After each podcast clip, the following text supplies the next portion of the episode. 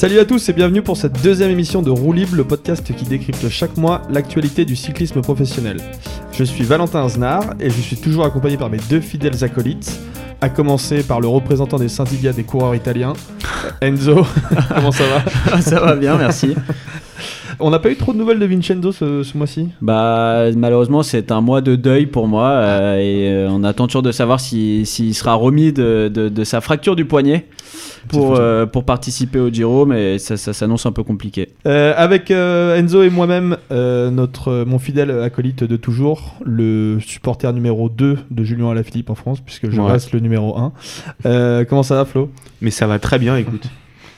Une petite surprise en plus à nous, à nous réserver pour cette deuxième émission dont tu voulais nous parler. Ouais, bah on voulait vous prévoir, vous se faire votre euh, ce petit cadeau là. euh, tous les mois, on va vous sortir aussi une interview d'un acteur du monde du cyclisme professionnel, donc euh, que ça soit un coureur, un influenceur, un journaliste ou un organisateur. Donc là, pour la première sur ce mois-ci, on a été, on a été à la rencontre de Stéphane Rossetto, l'ancien coureur de la Cofidis et qui est maintenant, qui a rejoint son ancienne formation Saint-Michel-Aubert 93 euh, en ce début de saison. Donc euh, 35 minutes d'une interview passionnante, très intéressante, donc que vous pourrez découvrir en même temps que notre prochaine interview, que notre prochaine euh, émission, pardon. Super, bon bah c'est bien, encore une bonne nouvelle pour les, pour les amateurs de cyclistes. Complètement. Euh, alors au programme de ce mois-ci, euh, ce sera principalement des classiques, les Flandriennes et les Ardennaises, et on perd pas de temps et on commence tout de suite cette deuxième émission.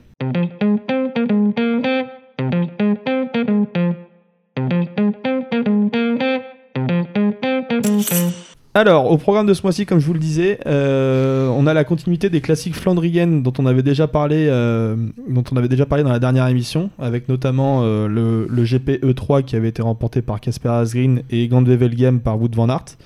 La suite de ces flandriennes et de ces pavés mythiques, c'est la fameuse course à travers la Flandre, sur laquelle on n'avait pas un énorme plateau cette édition-là. Euh, Il y a eu une grosse perf quand même d'un coureur Ineos qui est Dylan Van Barle qui s'est imposé. Euh, il est en gros parti à 53 km de l'arrivée tout seul. ça. Et puis il a résisté un peu à tout le monde. Et, et voilà. C'était un peu chiant, il n'y avait pas Van Aert. Euh, Philippe était de retour pour préparer justement le Tour des Flandres et les Ardennaises.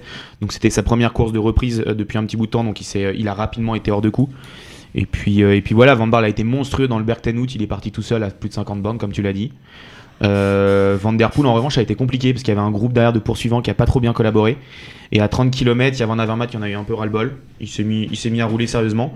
Et là, Van Der Poel est rentré dans une complète défaillance. Il s'est même fait rattraper justement par Alaphilippe. Donc, euh, donc assez bizarre pour Van Der Poel. Euh, Après, c'était peut-être pas non plus euh, sa priorité euh, cette course en tout cas. Enzo, quelque chose à rajouter? Bon, une belle perf de notre ami euh, Christophe Laporte, Ouais.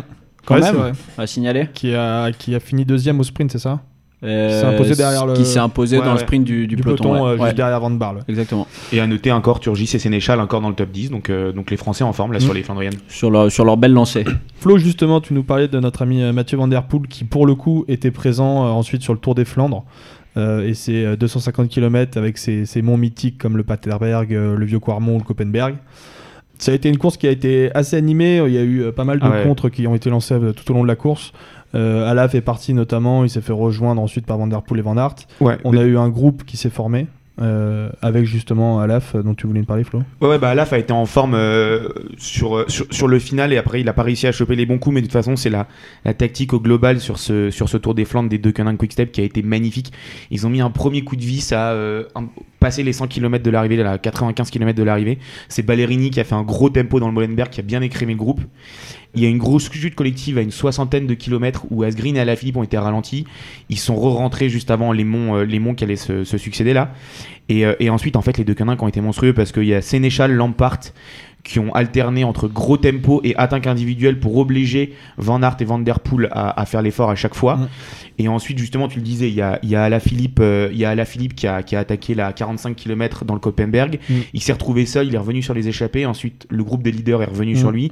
Il a retenté sa chance euh, à 27, la 20 28 km de l'arrivée. Ouais, c'est ça. Et en fait, à la fin, il se retrouve avec un groupe de donc les trois, les trois euh, Ouais. favoris, plus Casper Asgreen, donc la fameuse technique des deux quenins qui fait qu'il se retrouve à deux dans un groupe de quatre. Exactement, en, en ayant fatigué euh, les deux Van, là, Ouais. Van Aert Ouais. et Van Der Poel. Et puis, et puis Asgreen nous l'a fait à l'ancienne. Déjà, il a, il, il a commencé à, à attaquer euh, au point de ravito. Ouais, Le, ah oui, le petit à point à l'ancienne. la magnifique. Ouais. Euh, donc il a obligé encore une fois Van Aert qui a fait l'effort pour sauter dans sa roue, en emmenant tout le monde avec lui. Et, euh, et après, justement, on s'est retrouvé avec ce groupe incroyable parce qu'Ala Philippe était un peu juste pour suivre dans la foulée. Et, euh, et après ça, euh, suite à l'attaque d'Asgreen, euh, il y a eu une autre attaque de Van Der Poel qui a, qui a complètement éliminé Van Aert. Ils se sont retrouvés à deux. Ouais. Donc Asgreen, Van Der Poel, on, on- on se doutait que Van Der Poel était quand même beaucoup plus fort sur le sprint que, Van que Asgreen. Mais finalement, Ouais, mais on a vu quand même que Asgreen, euh, il avait un très très beau coup de pédale. Ouais, bah oui. Et après 250 km, Ouais, on sait que c'est pas toujours euh, la pointe Ouais. de vitesse, mais c'est souvent le, le, le- la forme en fait, la, la, la forme euh, sur le final quoi, qui va, qui, qui va vraiment être déterminante. Ouais.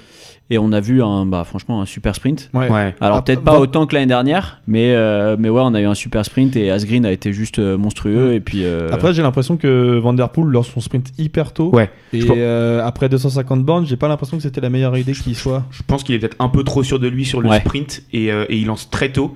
Et au moment où Asgreen revient, mais juste à sa hauteur, parce que donc c'est c'est Van Der Poel qui lance le sprint, on voit Van Der Poel qui le regarde et qui tout de suite s'arrête, il comprend. euh, baisse les épaules et arrête de Ouais. sprinter parce qu'il a compris qu'il a plus la force. Mm, mm. Euh, après, je pense aussi que au moment où il y a l'attaque qui fait exploser Van Aert là dans le dans le vieux Quarmont, dans le dernier passage du vieux Quarmont, Mm. euh, Asgreen a un peu de mal à accrocher la roue de Van Der Poel sur l'attaque. Donc peut-être qu'il se sentait aussi entre ses capacités de sprint et, et Ouais. le, le- et le- La le- forme physique. euh, Ouais, voilà, je pense qu'il se 200 sentait au-dessus. Et c'est beau aussi de, de, de, de voir des maillots nationaux comme ça sur un sprint Ouais, vrai. disputer une, une, une victoire euh, sur le Tour des Flandres. Ça, ça Mm. fait toujours plaisir. C'est très, très beau. Le champion du Danemark et le champion des Pays-Bas ensemble. En plus Ouais, deux ouais, pays voisins donc euh, Ouais. un petit derby. Et euh, quand même Casper Asgreen euh, deux, deux victoires sur ses Flandriennes. Euh, donc comme je vous l'ai dit tout à l'heure le GPE 3 qui est pas une, une course World Tour mais qui est quand même assez prestigieuse. Et là dans le Tour des Flandres on voit que et lui et les deux Koenig sont quand même déjà très très en forme Ouais. et qu'on a l'impression qu'ils vont aller chercher des étapes un peu toute l'année quoi. Et il a, il a 26 ans, euh, Casper Asgreen. Ouais, Donc c'est euh, c'est pas mal. Hein. Bah, en, en même temps, de toute façon, il est à la bonne école, hein, parce que chez les, chez les deux Quick Quickstep, là, il n'y a pas de meilleure école pour gagner euh, sur ces Flandriennes ou sur les classiques. Juste petite, petite stat, je vous en avais déjà donné une, une sur la dernière fois, là. Euh, les équipes de Patrick Lefebvre, depuis 2000, donc ça soit Quickstep ou deux Quick Quickstep, c'est 9 victoires depuis 2000 sur le Tour des Flandres. Donc euh, Taffy en 2002, De Volder deux fois, Bounen trois fois, Terpstra, Gilbert et Asgreen cette année. Donc euh, voilà, sur 21 éditions, euh, 9 victoires. Euh, moi, je voulais vous faire un petit quiz sur ce Tour des Flandres, justement. Sur les 12 dernières éditions, il y a eu 10 vainqueurs différents. Est-ce que vous pouvez me les citer? Alors, on va faire un, un ping-pong. Vous avez le droit à une erreur par personne maximum. Ok. Et celui qui peut m'en citer le maximum ou qui euh, me fait deux erreurs a donc perdu. Je vous D'accord. laisse. Allez, Enzo, c'est toi qui commence. Cancellara. Cancellara, qui est le seul à l'avoir gagné deux je fois. commence facile. Il en a gagné trois. un qu'il y, ait, qu'il y ait plusieurs fois, Bounen. Bounen, il l'a gagné qu'une fois. Il y a que Cancellara sur les 12 dernières années qu'il l'a gagné plusieurs fois. Mais Ok. Bounen l'avait gagné avant euh, Ok. Euh, et ben Van Der Poel. Van Der Poel, Gilbert, Gilbert, Euh, Bettiol. tout à fait. ouais, il y a deux ans. Asgreen, Asgreen. Ouais. Euh... ah. Il vous en reste 3. Alors, il en reste 3. je crois que j'en ai deux encore. Pardon, Euh, il vous en reste 4, excusez-moi. Bon, je te donne un indice sympa, il y, a- il y a un Slovaque qui a gagné. Ah, Sagan. Oui, Sagan a gagné une fois. De Volder? Non, il est pas Ah, il est pas sur les 10 ans de Volder? Non. Ok. J'ai une deuxième chance du coup? Oh, euh, ouais, Niki Terpstra? Niki Terpstra, Ah oui, c'est bon. Terpstra, putain. Euh, non, moi je suis, je, suis, je suis à court. Ah, il vous en manquait Ah, deux. il, en reste, il en reste un gros, je crois qu'on a il en oublié. manque deux. On il reste en Alexander Christophe et Ah, Nuke Nuyens Ok. en 2011. Ok. Bon. Voilà, bon, c'était un petit jeu. Donc, un petit point pour Flo, euh, ça comptera dans le, dans le jeu que je vous expliquerai à la fin de, de l'émission. Euh, on passe tout de suite. euh, bah, on, a- on aurait aimé passer au Paris-Roubaix, mais qui a finalement été annulé. On vous l'avait précisé dans le dernier podcast, mais il a été annulé. Il a été reprogrammé le 3 octobre. Donc, on n'aura pas un programme complet sur ces, sur ces Flandriennes. Mais ça ne nous empêche pas quand même d'aller débattre du Tour des Pays Basques, qui a eu lieu euh, à la mi-avril. Donc le Tour du, Pays Basque, qui a une course de 6 jours, avec euh, cette année un, assez beau plateau. Euh, Roglic, Pogacar, Yates, Godu, Valverde, Landa, Chavez, etc. etc. Donc quand même assez intéressant. Et, euh, et c'est surtout un truc qui est toujours assez intéressant sur ce Tour des Pays Basques, c'est que c'est quand même beaucoup d'étapes de montagne. Ouais, très très tout le temps. Euh, donc on a, on a de quoi se régaler. Et donc le- les deux grands favoris, euh, qui étaient Pogacar et Roglic, se sont départagés une victoire d'étape chacun. Mais on a eu une dernière étape qui était assez décisive où, où seul David Godu a réussi à tenir le rythme imposé par Roglic. Euh, ils ont créé ensuite l'écart dans la dernière ascension. Mm. Euh, et en, bon gentleman qu'il est, Roglic a laissé gagner Godu, euh, puisqu'il savait que de son côté, la victoire finale lui était adjugée. Mais toi, Enzo, tu voulais revenir sur, euh, sur la stratégie qui était hyper intéressante de la Jumbo, qui a complètement piégé euh, l'équipe Ouais. UAE de Pogacar. Ouais, complètement. En fait, euh, on a eu ouais, vraiment une très belle stratégie de la Jumbo. Donc Roglic était leader. Enfin, il a volontairement laissé son, sa place de leader euh, au coureur qui était parti en échappée. Et c'est donc euh, McNulty, donc de l'équipe UAE, coéquipier de Pogacar, qui a récupéré le, le, le maillot leader. ouais. Sachant que Jumbo, du coup, dans, dans cette échappée-là, avait Vingegaard Qui a fini deuxième au général, du coup. qui a fini deuxième au général. Mhm. Donc, euh, et en fait, ça a un peu euh, semé la, la panique chez UAE qui ont décidé, du coup, pour la dernière étape, de faire de McNulty leur, leur leader. Ouais, plutôt que Pogacar. plutôt que Pogacar, qui s'est donc euh, mué en équipier modèle un peu pour la dernière étape. Et en fait, euh, McNulty euh, a complètement craqué euh, sous l'impulsion des, des Jumbo et de, Mhm. de Roglic. Euh, Pogacar a dû l'attendre. Ouais, c'est dommage parce qu'il avait l'air très fort, franchement. Il a fait vraiment une super étape euh, mal- vu les- au vu des conditions. Et, euh, et du coup, ouais, un super coup tactique en fait euh, de, de, Mm. de la Jumbo et Roglic qui termine euh, leader devant son équipier Vingegaard. Est-ce que c'est pas une erreur aussi de la part de Ah, UAE de, de mettre McNulty en tant que leader sur la dernière étape alors que Pogacar a l'air quand même assez fort? Bah c'est ça, je, je sais pas ce qui s'est passé dans le bus le matin, mais, euh, mais c'est vraiment euh, très étonnant quoi euh, Mm. d'avoir misé là-dessus. Ils se sont fait avoir, ils se sont Mm. fait avoir. C'est catastrophique. Enfin, la stratégie de course des, des UAE a été catastrophique sur le coup. Digne Mais des bon. plus grandes années de Movistar. Ah ouais, non, mais là, franchement, Movistar, euh, ils ont une leçon à prendre. Mais euh, ça va que c'était sur uniquement le Tour du Pays Basque. Ouais. Mais bon, sinon, en tout cas, euh, très belle, très belle dernière étape pour Godu euh, qui gagne une belle étape. Et puis quelle victoire surtout parce que il, tient euh, il tient tête quand même à Roglic dans la dernière étape. Ils, Euh. ils ont, ouais, ils, ils passent l'accord au, au bon moment avec Ouais. Roglic puisqu'ils laissent, euh, ils laissent du coup Roglic euh, faire tout, un peu, enfin le train dans, dans la montée. Mm. Il se contente de rester derrière, il lui donne deux trois relais ensuite euh, et puis Roglic le laisse gagner. Ouais, en gros c'était un peu un échange de bons possédés. Genre, Ouais, tu ouais, me ouais. fais le train et, euh, à la fin je te laisse gagner comme ça je gagne le tour et tout. mais euh, mais il, est- il reste dans sa roue et rien que ça déjà Mm. c'était un bel exploit quoi. Ouais, et puis ils sont partis au moment. Ils sont partis dans une descente juste après que les, les Astana mettent un petit coup de vis. Et, et il a bien senti le coup de partir avec Roglic, donc euh, bien il en a pris. Et puis franchement, euh, très belle étape pour le, pour le petit prince de Bretagne. oh là là. Exactement, le petit prince de Bretagne qui s'est un peu distingué sur les classiques ardennaises. Euh, donc où la transition est toute trouvée puisqu'on va pouvoir parler un peu de la Flèche Brabançonne qui est une course qui fait euh, historiquement la jonction entre les Flandriennes et les Ardennaises. Euh, on avait un plateau alors assez intéressant et à la fois aussi un petit peu décevant puisqu'il n'y avait pas les, les- les grands favoris à part Van Aert. Euh, mais ça nous a permis aussi de voir euh, la nouvelle coqueluche euh, du circuit de cyclisme international qui est notre ami Pitcock. Il y avait aussi des, coureurs un peu plus expérimentés comme Trentin et Van Avermaet.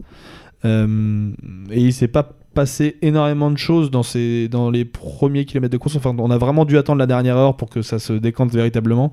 Avec une attaque de Trentin qui a roulé pendant euh, 15-20 bornes tout seul. Avant d'être rejoint par, euh, par Van Aert et Pitcock. Et à une quinzaine de kilomètres de l'arrivée, un groupe de trois s'est formé avec euh, justement ces trois-là. euh, qui ont été quasiment jusqu'au bout.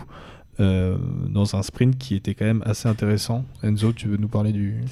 Euh, ouais, donc du coup, c'est ces trois-là qui ont été jusqu'au bout. Euh, ils, se, ils se regardent euh, beaucoup, beaucoup, beaucoup Ouais. dans, dans le final. Oui, à tel point qu'un petit à, groupe. tel, à tel point que ouais, le groupe derrière est vraiment très très proche de, de revenir. Le groupe où il y avait Cosnef- Co- enfin, Benoît Cosnefroy. Cosnefroy. Ouais. Euh, et du coup, on a eu ce sprint. Bon, alors Trentin, euh, de toute façon, il s'était fait son radar de 20 bornes en solitaire, donc il était Ouais. cramé.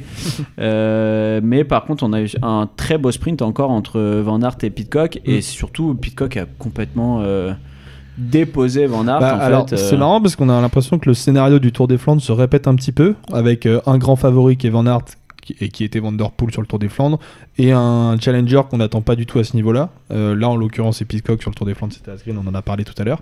Mais du coup, c'est marrant d'avoir un, un- un scénario complètement similaire. Mais on, on- on va en reparler, mais je pense que tout simplement on n'avait pas encore conscience de la pointe de vitesse qu'a Pitcock. Bah mais pour le coup, c'est, enfin, c'est pas tout à fait le même scénario qu'avec Asgreen, Mm. dans le sens où Pitcock il a vraiment une super pointe de vitesse et Mm. juste on, on l'avait pas encore Ouais. vu quoi. Et pareil, euh, dès qu'il voit que dès que Van Aert voit que Pitcock le, dé- dépasse, euh, il lâche tout, quoi. Il laisse tomber. Il se dit, Ouais. exactement comme Van Der Poel avec, avec Asgreen. Peut-être ouais, peut-être aussi de trop sûr de lui, un peu comme Van Der Poel euh, sur, sur le Tour des Flandres.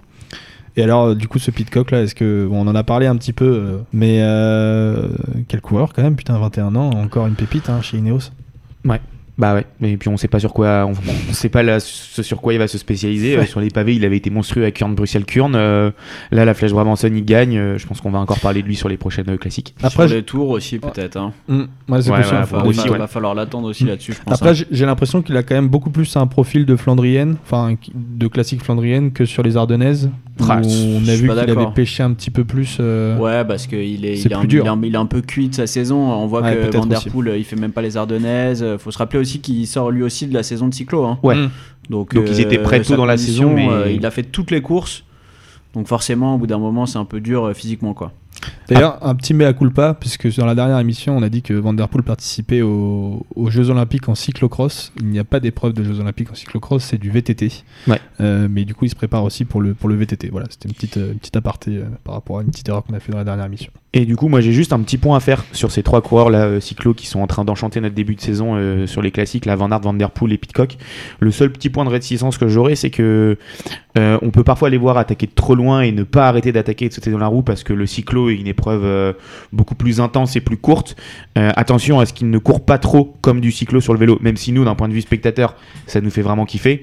Attention pour eux parce qu'ils pourraient laisser passer, on l'a vu là, Van Aert, Van on l'a vu avec Van Der Poel, laisser passer des, classiques en, courant trop, trop fort à chaque fois.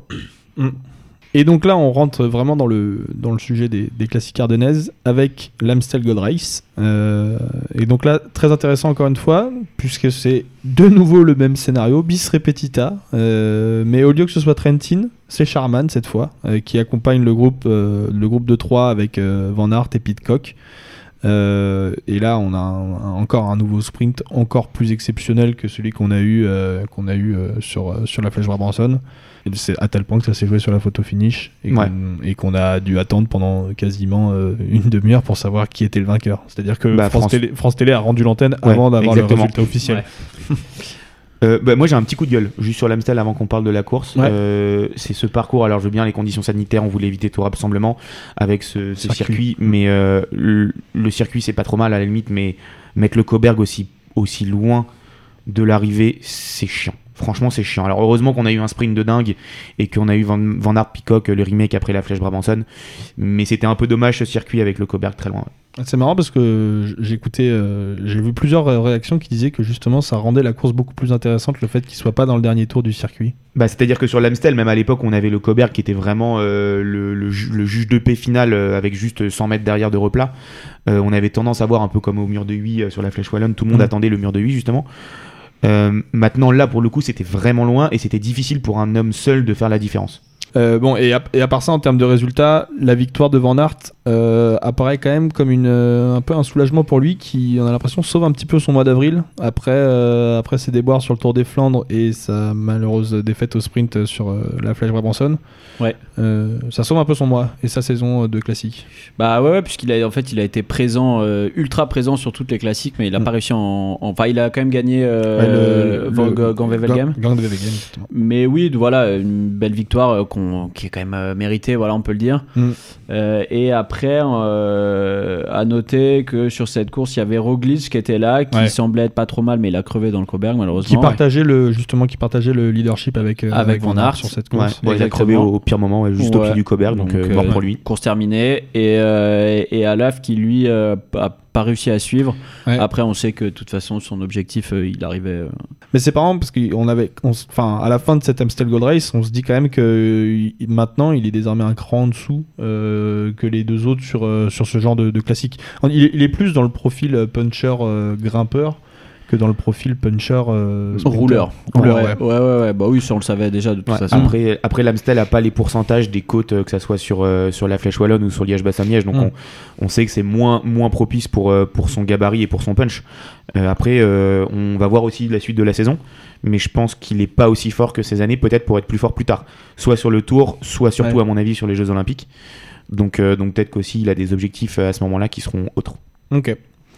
Et ben parfait, la transition est toute trouvée puisque on va se pencher maintenant sur la question de la flèche wallonne Euh, bon alors, classique de la Flèche Wallonne, pas, vraiment pas grand chose à signaler. Non. Euh, pareil, c'était encore un circuit où là il y a eu 4 ou 5 tours je crois, où il est Ouais, repassé il- 4 ou 5 fois sur le mur sur de le mur 8, de huit, ouais. exactement. Ouais. Mais en fait euh, il se passe rien avant, enfin à part une échappée Ah, un si. peu classique. Qu'est-ce qu'il y a Au moment où l'échappée s'est fait reprendre, on a une l'attaque classique comme tous les ans depuis 10 ans de Tim Tim Wellens. Wallens, évidemment, classique. Mais euh, à part ça, à part notre Tim Wallens national, pas grand chose à signaler avant le, le dernier kilomètre et le mur de 8. C'est vraiment une course euh, pour faire la sieste en fait. On a remarqué, ça c'est vraiment le truc que tu, tu travailles. euh, tu, déjeunes, tu finis déjeuner à 14h et tu, puis tu reprends la course à 15h30 à 20 km de l'arrivée. Euh, mais en tout cas, à, à l'arrivée de ce dernier kilomètre, on avait quand même tous les favoris qui étaient là. Euh, Roglic, Godu qui était en forme après, le, après son tour des Pays Basques. Euh, Alaf, Valverde, Pitcock, Carapace et tous les Ineos en fait. Euh, Et là, on a eu un espèce de coup de poker de la part de Roglic qui part quand même assez loin dans ce mur de 8. Beaucoup trop loin. Ouais, à quoi 400, 400 mètres de l'arrivée. Ouais. Euh, faut préciser quand même que c'était la première. euh, C'était la C'est sa première euh, participation et du coup il a fait une erreur classique euh, de, pour une première participation, c'est qu'il se fait avoir par le mur de 8, il part trop tôt quoi. ouais, Ouais, et derrière, pour le coup, euh, Alaf, lui qui connaît parfaitement euh, le mur de 8, il a très bien compris que c'était pas le bon moment pour partir. Après, Roglic était quand même très fort, donc je pense pas qu'Alaf se, Mm. soit, se soit inquiété parce qu'il y a Pitcock aussi qui découvrait la course, Ouais. encore un peu jeune, qui lui s'est épuisé derrière réussi à pour. suivre, ouais. ouais. qui a fait le tempo justement pendant sur euh, 50 ou 100 mètres pour essayer de répondre à Roglic sans sauter sur sa roue non plus, mais du coup, ça a permis de soutenir Sachant un, que, de maintenir un rythme à Alaf, et ensuite Alaf est sorti et là, Pitcock a complètement explosé. sachant que Pitcock est tombé pendant cette course et Ouais. qu'il termine quand même sixième pour sa première participation. c'est quand euh, même très très beau. hein. Oui, Ouais. Surtout après la saison qu'il vient de faire. donc, Ouais. euh, Tout le monde dit que c'est une erreur d'expérience, un manque d'expérience de Roglic. Euh, alors oui, il part tôt évidemment, mais j'ai l'impression que quand même il était quand même très très fort et que Ouais. il s- j'ai même l'impression qu'il se fait un peu surprendre par le retour d'Alaf tellement je pense qu'il se pensait euh, supérieur. euh. Hmm, je sais pas s'il est surpris parce que effectivement il est, il y a, pff, quand on voit Alaf passer, il y a quand même euh, Ouais, mais bon, il est, je pense qu'il a- il, il le reprend assez tard quand même. Il le reprend à 80 Ouais, mais mètres c'est assez classique. pas à 50. C'est assez classique Ouais. quand on regarde Valverde sur Dan C'est Martin. C'est ce toujours passe, sur, ouais. ces, sur ce replat, euh, enfin la fin de la côte et sur ce replat Mm. euh, sur les 100 derniers mètres où ils se font reprendre. Après, le, le, le seul truc, c'est effectivement, il est parti trop tôt. Mais quand vous avez un coureur derrière vous comme Alaphilippe qui a quand même une belle pointe de vitesse, est-ce que vous n'êtes pas obligé d'attaquer très tôt et d'essayer d'anticiper pour le mettre tout de suite dans le rouge parce Bah, que un sprint entre les deux même si Roglic est capable ouais, de, de- de Ouais, sprinter il est puissant Je pense que Roglic il part, euh, il part aller, euh, pff, allez 20 secondes plus tard. Ouais, donc euh, je pense, je pense qu'il 250 gagne. mètres. Je pense qu'il gagne. Ah ouais. Ouais. Moi, moi, je pense que Roglic était au- clairement au niveau d'Alaphilippe. Après, c'est juste sur le, sur la, sur le punch et sur le, alors sur le sprint en lui-même, mais même sur le punch quand les pourcentages sont les plus durs. Est-ce qu'il est capable de répondre à Alaphilippe quand il accélère? Je sais pas. Mais oui, en tout cas, euh, Mm. il est parti trop tôt, ça c'est clair. Bon, Mm. on a parlé des numéros 1 et 2, donc Roglic et Alaf, mais que dire du numéro 3 Valverde. Notre ami Bien Alejandro. sûr, bah, c'est lui, c'est un spécialiste de cette course. hein, de Ouais, toute voilà. façon, euh, Lui, il l'a gagné 6 fois et on, Voilà. a, vraiment, on a vraiment l'impression que que- qu'il a trouvé son, son successeur là avec Alaf. Ouais, il a son successeur et on- pour continuer sur, sur les petites stats, euh, Alaf c'est donc 5 participations à la Flèche Wallonne. Son pire résultat c'est deuxième. il fait deux fois deuxième Ouais. et ensuite Et il gagne trois fois. donc, euh, voilà, c'est rien à dire euh, Mm. là-dessus. C'est sa course quoi, c'est lui. Mais sur Valverde, il y avait cette image-là justement à l'arrivée, là où il prend Alaf dans ses bras. Très et image, ouais, très très la- belle image. La, la collade entre les deux. Et euh, du coup, la Valverde, je sais pas si vous avez vu, mais euh, il commence à dire que finalement, peut-être pas retraite. Peut-être retraite l'année prochaine parce qu'il voit qu'il a des bons résultats. Bah, là, il avait gagné forme, au début euh, du mois ouais, ouais, ouais. Le, le Grand Prix Going du Rain. Il a fait un beau tour du Pays Basque aussi Mm. où il finit placé au général. Et là, euh, là sur les classiques, euh, bah, là où on l'attend, il a encore été très fort. il va, un beau il tour va- de il va nous faire une rébelline un peu, non Vous croyez pas?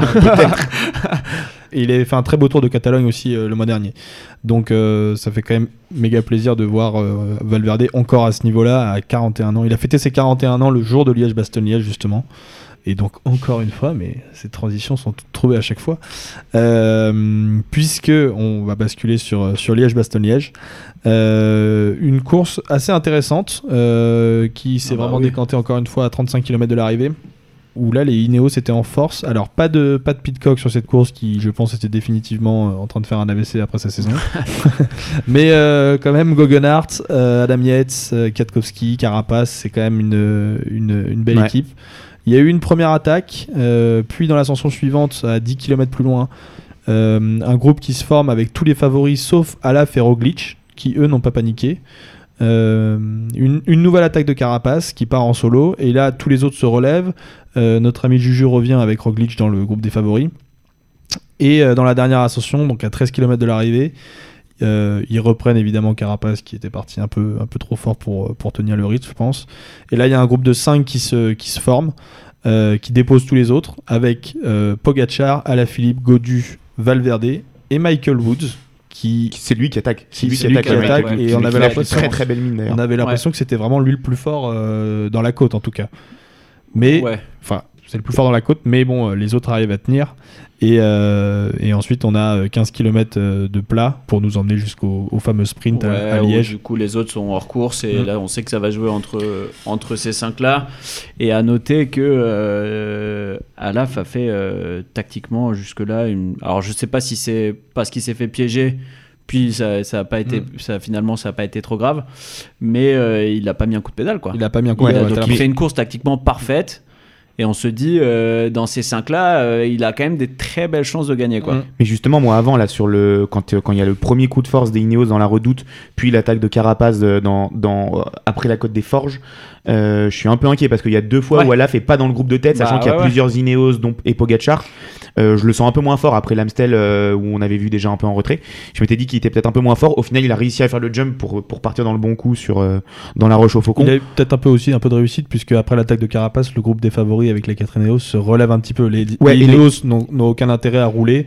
Du coup, euh, Pogacar ne va pas rouler tout seul. Du coup, tout le monde se relève, ce qui permet au groupe de Roglic. Ouais, de et puis à la. Philippe était, était un peu esselé à ce moment-là et il a eu de la chance de tomber dans un groupe où il y avait plusieurs Astana qui ont relayé fort à ce moment-là. Mm. Donc c'était aussi le, le côté assez cool euh, pour Alaphilippe, c'est qu'il a pu revenir grâce au travail des Astana et le fait que devant ça se regarde.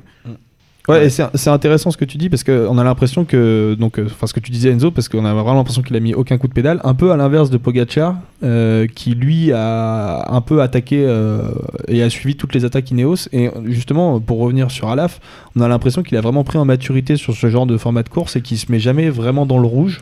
Il a, il a progressé tactiquement, on a Mm. l'impression. Ce qui. Ouais, ouais, il a. il a- Mais ouais. c'est ça qui est intéressant, c'est de dire que même dans une période où on a vraiment l'impression qu'il est un peu moins bon, euh, il arrive quand même à faire des performances ju- justement parce qu'il a progressé tactiquement. Ouais. Donc ça c'est cool. Enfin bon bref, on arrive justement dans cette euh, fameuse dernière ligne droite à Liège.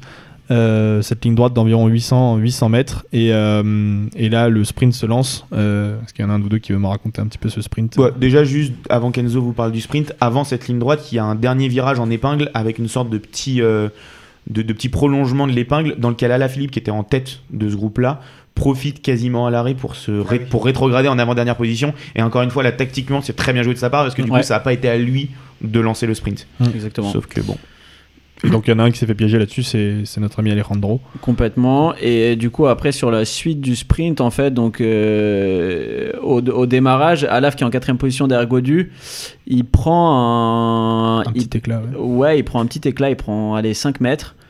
Euh, et je pense que c'est ce qui lui coûte la victoire, puisque du coup, lui, quand il produit son effort sur ces 5 mètres pour euh, repasser devant Godu, euh, t'as Pogacar qui, lui, derrière, est Dans la roue. est dans la roue, euh, Dans vraiment calé dans la roue d'Alaphilippe. Et je pense que euh, les, les, les 5 derniers mètres, du coup, où Pogacar le dépasse, Ouais. et ben Alaf, il paye cet effort-là. En il fait. manque une demi-roue. Ouais, T'as l'impression ouais. qu'en fait, euh, Ouais. justement, comme il sort de, de, de l'aspiration de Godu, il est obligé de faire ce petit effort-là. Exactement, ouais, c'est, cet effort-là, je pense qu'il lui coûte la victoire. est-ce qu'il sort peut-être pas un peu trop tôt aussi? Est-ce que s'il sort pas un peu plus tard il y a pas euh, il y a pas Van Der Poel euh, Van Der Poel Pogacar a peut-être pas le temps non plus de déboîter ensuite Mm. Euh, peut-être qu'il sort un peu un peu trop tôt Ouais. Après, on parle, on parle éventuellement de cette micro-erreur de la Philippe, mais Pogacar était, était quand même très très fort. Ah ouais, non, franchement, il était monstrueux parce il c'est- crève, il crève à 60 km de l'arrivée, il Ouais. s'inquiète pas du tout, il Ouais. revient tout seul. Ouais. Euh, et ensuite, c'est lui qui saute dans tous les. Il est présent dans les deux coups Mm. pour suivre les Ineos. Euh, non, non, franchement, il a fait une course monstrueuse. il Bah là, il- en fait, il se dire qu'il maintenant il est, il est carrément euh, au niveau des autres euh, au sprint. On a l'impression de se dire où est-ce qu'il va aller quoi. Il a 22 ans le gamin en plus. Donc tu... Ouais.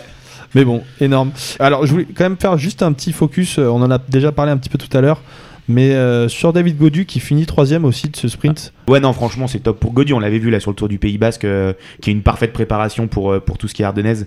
Briller, euh, là, il fait une troisième place magnifique. C'est ce que tu disais. Enfin, franchement, euh, dans ce groupe de 5, je pense, sur le papier, pour moi, c'est le dernier en termes de pointe de vitesse sur un Ouais. sprint. Mm. Et au final, au final, il accroche la troisième place. Il gère parfaitement son sprint. Donc, non, c'est- franchement, euh, franchement, c'est Il a- très très beau pour il- l'avenir. Il y a limite eu un petit move à, à un kilomètre de il l'arrivée. a un failli faire le ouais. kilomètre et il s'est il, il s'est rassis. Ouais, il il s'est s'est- rassis. À ce Putain. moment-là, Alaf s'est retourné, il s'est dit c'est pas le moment en fait. Ouais, ouais, ouais, non, c'est- c'est c'est vraiment Mais c'est- dommage mais qu'il vraiment pas tenté. Il a... c'était- marrant parce que c'était vraiment. Il a vu le regard d'Alaf, il a fait Ok, je me Ok, je me rassois, je me rassois. Désolé, monsieur, d'avoir essayé d'attaquer. Mais bon, quand même, beau, podium, beau premier podium sur un monument euh, du cyclisme pour, euh, pour Godu. Euh, pour être tout à fait complet sur, sur les résultats qu'il y a eu pendant, pendant ce mois-ci, on voulait quand même faire un petit coup cocorico pour notre ami Arnaud Desmarques qui a remporté la, route Ourangelle, hum, qui est une course qui vaut ce qu'elle vaut, mais en tout cas, c'est une belle victoire pour, pour notre ami Desmarques. Euh, le Grand Prix de l'Escaut a été remporté par Jesper Philipsen. Le Tour C'est de quand même ma petite reco de la saison. Ouais, ouais, on- je vais y venir tout à l'heure, t'inquiète Flo.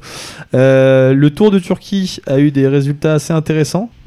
Bon, il y a eu la victoire finale de José Manuel Diaz, euh, dont on saluera le, la belle victoire. Le panache. On- voilà, que pas, pas grand monde ne connaît, mais on, on le salue. Euh, mais il y a surtout eu trois victoires de notre ami Marc Cavendish. Quatre victoires, pardon, excusez-moi. Euh, et euh, qui était, bon, pour pour le coup, on a été assez visionnaire sur, Ouais. cette, sur, cette, euh, sur la dernière émission sur les- le niveau physique de Marc Cavendish. Euh, qui- Avec, avec bon, quand même, enfin, pour nous défendre un petit peu, un plateau vraiment pas très relevé. Il y a une victoire de, de- du protégé de Flo, Philipsen. Ouais. Et après, euh, sur les sprinters, bon, il y a que Greipel qui, à son âge, il tire déjà la caravane sur tous les sprints. Ouais, donc, euh, Ouais, une bon, victoire à, de Philipsen. à nuancer, à nuancer, mais ça fait quand même plaisir de voir Cavendish à ce niveau-là, ouais. même si on s'était bien trompé. Bah, 4 victoires, c'est quand même pas mal sur un Ouais. tour, mais bon, c'est cool. Euh, et pour être tout à fait complet, Stéphane Kung a remporté le Tour de Valence et il y a eu le Tour des Alpes. euh, Très beau tour comme Qui toujours. là, pour le coup, très intéressant. Mm. Très intéressant, avec un plateau assez sympa, euh, Sivakov, Quintana, sympa, ouais. euh, Carty, Bardet, euh, bref, pas mal, euh, qui est quand même un bon tour pour préparer euh, le Giro dont on va parler dans quelques Bah, instants. qui est, ouais, vraiment le, Qui est le- la dernière préparation, ouais, c'est comme ouais, le la dernière euh, grosse préparation pour, pour, pour le Giro. Mm.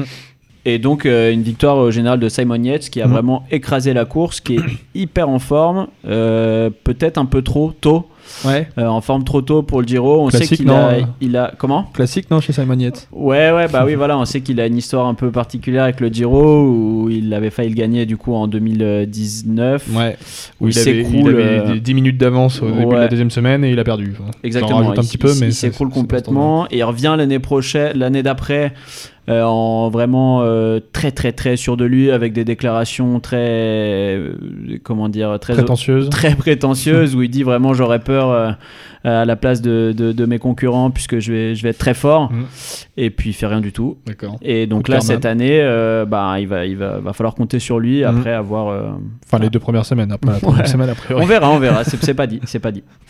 Et euh, il y a eu deux victoires de notre ami Gianni Moscon, qui a pas une, une super réputation dans le peloton. Ah non. Enzo, Non, tu ouais, nous- s'il est pas, je crois qu'il est pas très aimé dans le peloton et il a, bah, c'est quelqu'un d'assez sulfureux et de qu'on a du mal à apprécier quand même. hein. Il- on se Mm. rappelle de, il a eu des déclarations racistes, euh, il a mis des coups de poing. je- C'était à Elie Gisbert, je crois, sur le Tour de Ah oui, France. pendant, pendant la course. Euh, il a là sur une des une des, des classiques euh, du, du, du mois de mars, il avait balancé son vélo euh, sur je ne sais plus qui parce qu'il l'avait accusé de l'avoir fait tomber alors pas du tout. Très bien. Un chic type. Euh, et en fait, c'était quelqu'un donc qui a, un, qui a un- qui a un grand talent et qui a performé très tôt. Puis là, on l'a beaucoup moins vu euh, ces derniers temps. Il avait vraiment un peu disparu euh, après toutes ces frasques, etc.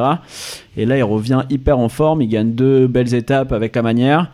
Et il va falloir compter sur lui sur le Giro pour les victoires d'étape, je pense. Et du coup, bah, voilà, c'est, on est un peu mitigé puisque c'est un, enfin, c'est un super Un coureur et en même temps, on- n'arrive pas à l'aimer. Quoi. Ouais. on, peut, on peut pas l'aimer, clairement. Bon, bah c'est bien, ça annonce des belles bastons sur les, sur les, sur les routes. Il y a quoi Euh, je voulais finir cette première partie d'émission avec un petit top flop, les gars. Euh, Flo, vas-y, je te, je te laisse commencer par. euh, un Bon, petit je vais commencer par mon flop. Euh, mon flop, c'est c'est c'est un flop pour l'UCI. Il y a eu deux disqualifications là sur, le, sur les classiques. Il y a eu Maximilian Char qui a été exclu pour un jet de bidon sur le Tour des Flandres et, euh, et Carapace qui a été exclu de Liège-Bastogne-Liège. Pourtant, il avait, il avait attaqué euh, pour Ouais. sa position sur le vélo. Euh, Qu'on soit bien d'accord, je suis assez d'accord avec l'UCI pour ces deux règlements. Mm. Le seul truc, c'est que ces deux règlements qui viennent de rentrer en vigueur euh, et être tout de suite dans la disqualification. Alors heureusement, c'était pas des coureurs qui étaient en train de jouer la victoire finale, mais, euh, mais j'ai trouvé ça assez dur a posteriori. Donc euh, Mmh. Bon, Char, il peut-être- était, en plus, Char était dans une échappée tout seul. oui, oui, à ce moment-là, il était dans une échappée, donc voilà, juste. Donc, juste assez frustrant à ce moment-là pour lui. Trop dur avec les coureurs, surtout un mec comme Char, ça fait longtemps qu'il est habitué à, à courir. Ça fait 15 ans qu'il court, donc euh, jeter un bidon pour lui, c'est quelque chose de normal dans un endroit, enfin peu importe, euh, sans faire forcément en tout cas attention Ouais. à la zone. Donc, euh, donc juste leur laisser un petit peu de latitude sur ça pour qu'ils s'habituent au règlement. Et c'est aussi un peu triste de savoir qu'on pourra plus euh, donner des bidons sur le bord de la route aux supporters, Ouais. aux, aux Oui, enfants parce que qui ça attendent que ça. plaisir-là, ouais. euh, Bon, là, il y a le contexte sanitaire qui fait que aussi, mais. euh, Ouais, bien sûr, mais, ouais, mais bon, bon. euh, c'est dans l'idée, c'est bon. En tout cas, de là à faire une disqual- à exclure un coureur d'une course, Ouais, à disqualifier. Une amende, une amende, c'était suffisant, Exactement. je pense. Après, pour, juste pour, pour compenser un peu ce que tu dis, Flo, c'est aussi une volonté de l'UCI de se, de, d'être meilleur en termes d'environnement, puisque avant les bidons étaient lancés un peu n'importe quand et donc Mais ramasser, mais ramasser. ramassés en- souvent en partie par les, par les, par les spectateurs, mais comme il y a moins de spectateurs en ce Et par moment. l'organisation Et par l'organisation. sont- ouais. Non mais c'est bien, c'est c'est- alors moi je trouve que le règlement est bien parce qu'il faut montrer une sorte de modèle et tout ça. Euh, après bon, euh, si on commence à suspendre et à disqualifier les coureurs pour ça, euh, est-ce qu'on pourrait pas s'intéresser un petit peu plus à tout ce qui est euh, caravane, euh, nombre de coureurs de Oui, nombre clair. de clair. nombre de, de voitures de directeurs sportifs. Non mais voilà, euh, c'était ju- c'était juste pour expliquer que maintenant du coup l'UCI a défini des zones où les gens peuvent se ravitailler et où les coureurs peuvent se ravitailler et jeter leurs bidons de sorte à ce que ce soit plus facile pour les collecter et, Bien sûr. et, et- et empêcher justement une, une quelconque pollution. Et ben plus du coup mon top c'est sur l'équipe Groupama FDJ sur le tour de la communauté de Valence qui a toujours un, un très beau tour de ce début de saison euh, qui a été euh, impérial 5 étapes 4 victoires et le général en plus pour Stéphane Kung qui a aussi remporté donc le contre la montre donc euh, une très très be- un très très beau tour euh, pour les Groupama FDJ Ok, Enzo, un petit top flop? Ouais, moi du coup c'est un top qui se transforme un peu en flop. Donc on a bah, déjà parlé de Valverde, un top pour sa, sa forme euh, hallucinante à 41 ans, là vraiment ça fait vraiment plaisir. Et par contre le flop c'est sur son sprint de Liège-Bastogne-Liège où il fait vraiment n'importe quoi alors que c'est de loin le plus expérimenté des 5. Quand, quand Alaphilippe qui est en tête s'écarte dans le virage où il Mm. part vraiment à la pêche. euh, euh, dans ce virage, euh, bah, il se fait piéger, Valverde, piéger, il il prend la tête. ouais. Et ensuite, à la limite, ça peut être aussi une stratégie dans le sens où la ligne droite est très longue, il peut faire durer le plus longtemps possible, Mm. euh, attendre, attendre, attendre. Et là, en fait, il part euh, à 300 mètres, donc 300 beaucoup trop tôt. Enfin, c'est C'est très, très long, hallucinant de 300 le- mètres, voir. De le voir euh, faire une grosse faute euh, stratégique comme ça euh, avec, avec l'expérience qu'il a et c'est dommage parce que ça- je crois qu'il était en course pour sa cinquième victoire Ouais, et puis en, en- en plus en termes de pointe de vitesse, il est quand même bon, et il, en il plus est moins il fort avait, qu'avant, mais, ouais, il, mais il avait avait quand même une carte à clairement jouer. une carte à jouer donc c'est c'est très étonnant de la- surtout qu'il nous a pas ça. à ça mais là pour le coup il a couru euh, comme un Movistar quoi. Ouais, c'est ça, il est- il s'est il s'est fait rattraper par, les, par la Movistar. Ok, super, merci, euh, merci les gars pour ces petits top flops. On passe tout de suite à la deuxième partie de l'émission où on va parler du calendrier à venir et des coureurs à suivre.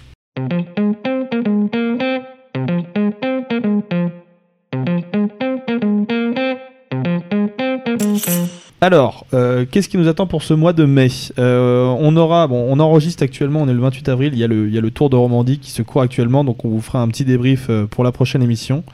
Il y aura aussi le Grand Prix de Francfort qu'il faut, qu'il faut noter. Euh, mais l'événement de ce, de ce mois d'avril, ce sera le Giro. Mois de mai.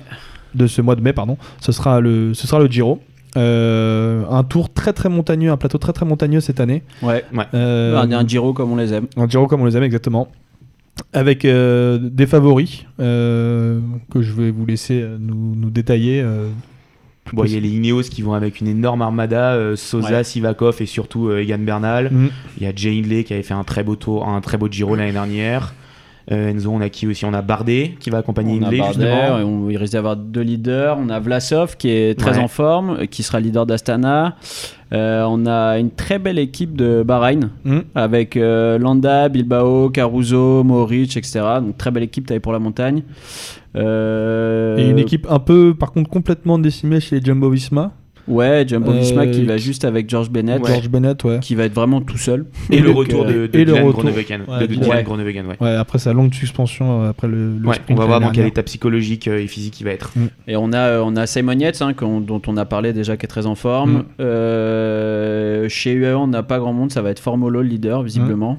Et côté français, du coup, euh, finalement, on a appris la- l'absence de, de Thibaut Pinot, Ouais, mais de toute Euh, façon, qui- vu sa forme euh, Ouais, catastrophique, qui- euh, il ouais. n'y avait pas grand chose à espérer. et qui a toujours des problèmes de dos. Et puis, en fait, ça fait toujours plaisir de voir Thibaut Pinot courir.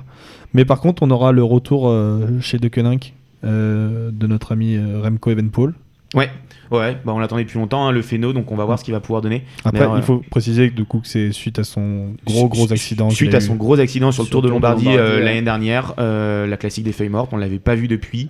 Donc euh, il était visiblement tombé d'un, il était tombé d'un pont. Ouais, ouais, euh, il était tombé d'un Ouais, pont, euh, limite dans une sorte de euh, petit ravin, euh, donc Ouais, un truc vraiment on eu avait peur, très très peur pour lui. Donc on va voir comment il s'est remis. On l'a pas vu en course depuis, mais euh, mais c'est un tel phéno. En tout cas, euh, ça fait très plaisir de le voir revenir Mm. sur euh, dans le peloton. Pour enchaîner, je voulais que vous me fassiez évidemment votre, votre petite roco perso sur, sur ce tour-là, qui sera le coureur à suivre? Alors je propose que vous me donniez éventuellement chacun un coureur pour le classement général et éventuellement un coureur pour une victoire d'étape, si vous en avez. Bon alors euh, moi je vais tenter Landa sur le général Ouais. parce que comme je disais une très belle équipe et je sais pas je, je sens bien cette année euh, bien, pro- ouais. premier grand, première victoire sur un grand tour pour Mm. lui euh, et ouais très belle équipe avec Peyo Bilbao qui est super en forme aussi Ouais. qui va être un super capitaine de route pour lui je pense enfin un super équipier Mm.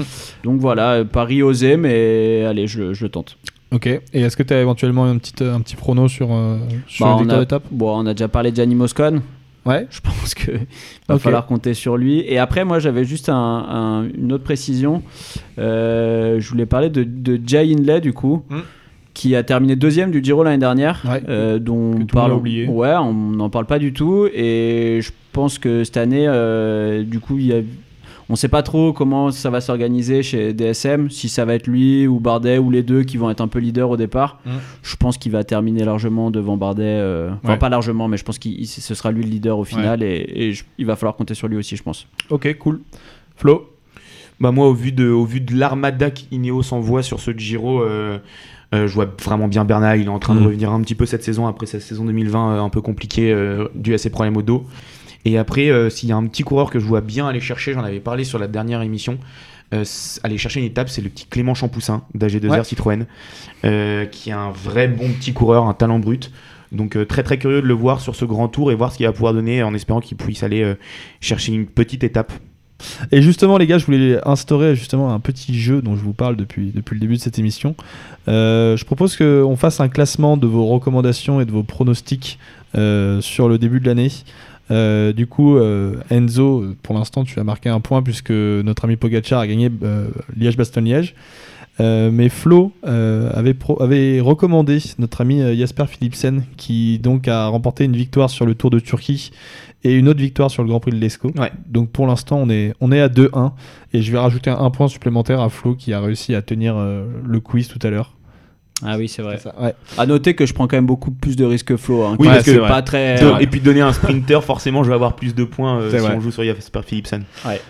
Euh, pour revenir là sur le Giro, il y a aussi, euh, il va falloir suivre Vlasov, je pense, qui est, qui va être Ouais. euh, leader d'Astana, qui est un super coureur, euh, un Russe euh, qui grimpe très très bien.